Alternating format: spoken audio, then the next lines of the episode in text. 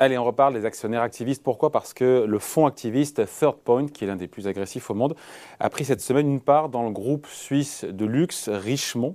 Que pensez de ce type de raid boursier? On en parle avec vous, John Plassa. Bonjour John. Bonjour David. Pourquoi Third Point monte au capital de Richemont, euh, propriétaire, il faut le rappeler, de la maison de joaillerie euh, euh, Cartier On imagine que c'est pour mettre la pression sur, sur la direction pour améliorer les performances. C'est toujours ça le, le leitmotiv?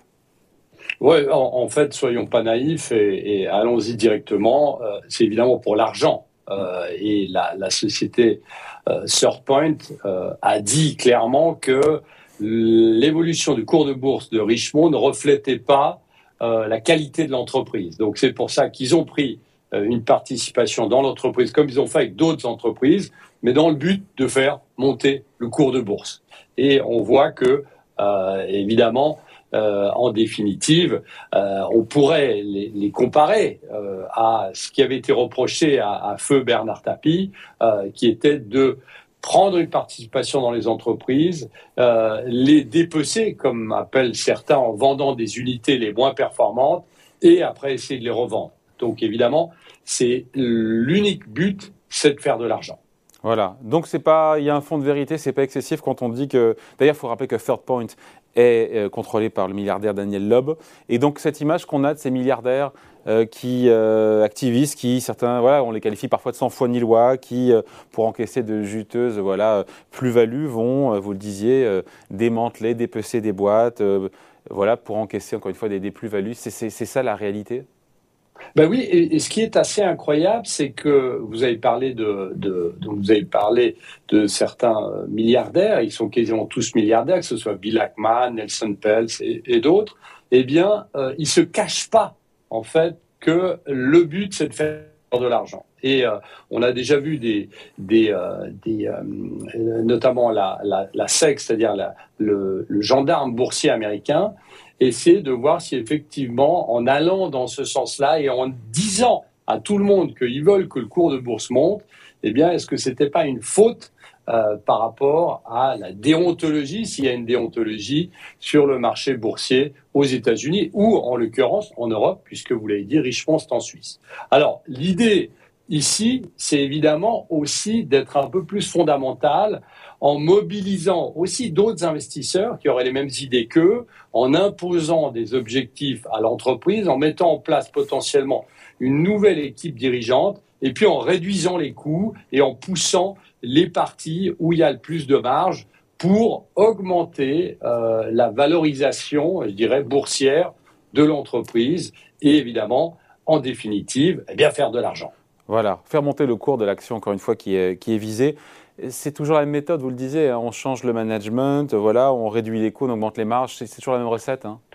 Oui, c'est toujours la même recette. Je dirais que cette recette se fait en cinq points. D'abord, évidemment, euh, vous l'avez dit, la, la, première phase qui est très importante, c'est acheter une grande quantité d'actions. Après, annoncer publiquement qu'ils ont acheté cette grande quantité d'actions en espérant qu'il y ait d'autres activistes ou d'autres investisseurs qui arrivent avec eux. Après, la troisième phase, c'est négocier avec le conseil d'administration de la société. La quatrième phase, c'est de prendre des mesures supplémentaires nécessaires pour obtenir justement les changements souhaités.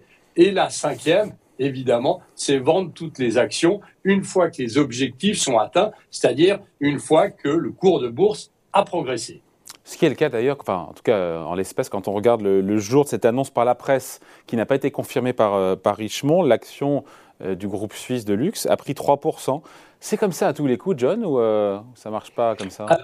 Alors, oui, sur l'annonce, effectivement, c'est toujours ça, c'est-à-dire qu'on voit que le cours de bourse monte parce qu'on imagine qu'il y a un raid sur une entreprise. Mais si vous regardez ce qui s'est passé en 2019, eh bien, on voit que vous aviez un taux de réussite, donc dans les campagnes des activistes, de seulement 17%. Qu'est-ce qu'on appelle taux de réussite pour le coup?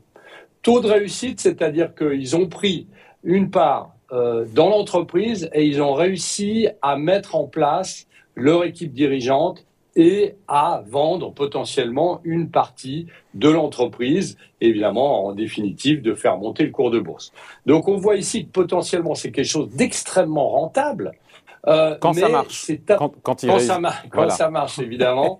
et on se souvient aussi que de plus grandes sociétés comme Nestlé, par exemple, du, de, dont certains activistes avaient pris aussi des parts en voulant que la société soit réorganisée et n'y avait pas réussi. Et donc, le cours de bourse n'avait pas vraiment évolué. C'est-à-dire qu'il a évolué en fonction des résultats de l'entreprise, mais pas des raids de ses activistes. Donc, il faut faire très attention ici, pour la simple et bonne raison que ça ne marche pas à chaque fois. Sur le court terme, vous l'avez dit, sur le court terme, bien évidemment, on voit que ça, le, cours de bourse monte de ces entreprises. On l'a vu aussi sur d'autres entreprises américaines. Et ce qu'il faut aussi rappeler, c'est que vous avez aussi des activistes qui prennent pas des parts, mais qui vendent, donc qui shortent des actions, qui vendent à découvert des actions de certaines entreprises qui considèrent très mal gérées. Et donc, on a un peu l'effet inverse parce qu'on a le cours de bourse qui baisse, en tout cas sur le court terme. Quel historique de performance on a euh, sur, ces, euh, sur ces types de campagnes, encore une fois, de montée en puissance activiste avec changement de management? Quand ça, Les fameux 17%, quand ils réussissent, euh, encore une fois, à bouger un peu les choses en interne? Bah, Écoutez, on voit que globalement, sur le court terme, eh c'est quelque chose qui fonctionne sur les deux premières semaines, sur les deux premières semaines à un mois. Historiquement, ça fonctionne dans plus de 50% des cas.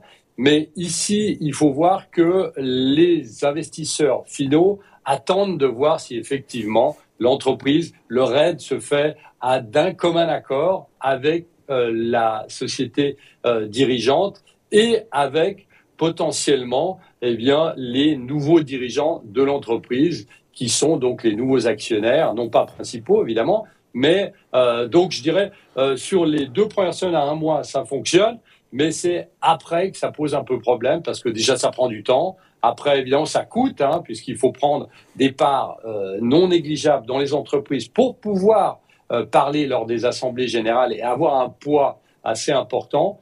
Donc, en définitive, ça ne, euh, bah, vous l'avez dit, hein, les 17%, eh bien, c'est ce qui a été euh, mis en place en 2019. Ce qui veut dire que la hausse du cours d'une d'une boîte qui est visée par un fonds activiste, elle n'est pas certaine du tout de progresser, puisque dans 80% des cas, il ne se passe rien. Quoi. Exactement. il ne se passe rien, en tout cas pas en lien avec l'activiste. Voilà, c'est un, un, peu plus sur le, le plus long terme, mais effectivement, euh, pour l'activiste, si ça fonctionne, bah évidemment c'est le jackpot hein, euh, et, et, ceux qui l'auraient suivi. Et c'est très intéressant de regarder que en bourse, alors vous pouvez euh, voir dans la presse que font ces fameux activistes, mais vous avez plusieurs ETF qui retracent les raids de ces activistes et qu'on peut suivre en bourse et dans lesquels on peut investir. Vous avez notamment le, le triple D AX US ou le ACTV US qui sont des ETF qui retracent les raids euh, et les prises de participation de ces fameux euh, de ces fameux activistes et alors, dans des ça donne, entreprises. Ça donne quoi ces Ils ont bah, fait des ETF sur les fonds activistes, incroyable. Ça. Bah, écoutez, ça ça fonctionne assez bien parce que si vous prenez par exemple le ACTV euh, US, eh bien on voit que on est à des niveaux euh, records euh, cette année, mais qui reflètent pas spécialement. Et c'est ça qu'il faut rappeler, qui reflètent pas spécialement le RAID, mais qui reflète au contraire bah, la qualité de l'entreprise dans laquelle on, euh, euh, acquis ces entreprises. Et, et, donc on voit que par exemple, si prenez le cas d'une société comme Richemont, elle a quand même progressé euh, avec le, le, le, rebond récent qu'on a eu sur le, le luxe, qui n'avait rien à voir avec ce, ce raid de Surpoint. Euh, dans le fond, on se quitte là-dessus, John, mais euh, cette pression des, euh, des actionnaires activistes, est-ce que, est -ce que fondamentalement c'est une mauvaise chose?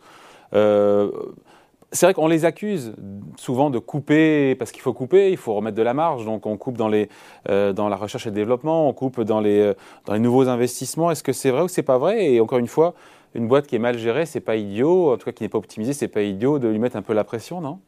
Bah, vous, avez tout à fait raison. Euh, si le but final c'est d'améliorer la rentabilité de l'entreprise sans forcément euh, euh couper l'avenir, et, et, et, c'est pour l'avenir. Et ce qui est très intéressant de noter, c'est que vous avez certaines entreprises comme Siemens, par exemple, qui ont pris les devants sur les activistes en disant pour ne pas qu'il y ait un activiste qui prenne des parts dans notre société, bah, il faut faire le changement avant. Et on l'a vu il y a quelques années de ça, bah, Siemens avait eux-mêmes procédé à des changements structurels dans l'entreprise dans le but non caché de ne pas se faire attaquer par des activistes. Donc on voit que dans certains cas, évidemment si ça coûte pas la place à, à, des employés, eh bien, on voit ici que dans certains cas, eh bien, pas un mal et ça met en avant potentiellement, eh une gestion qui est peut-être une gestion qui n'est pas dirigée vers le futur. Donc, c'est pas si mal que ça dans certains cas. Allez, merci beaucoup, John. John Plassard pour la Banque Mirabeau. Salut, bonne journée. Merci, David.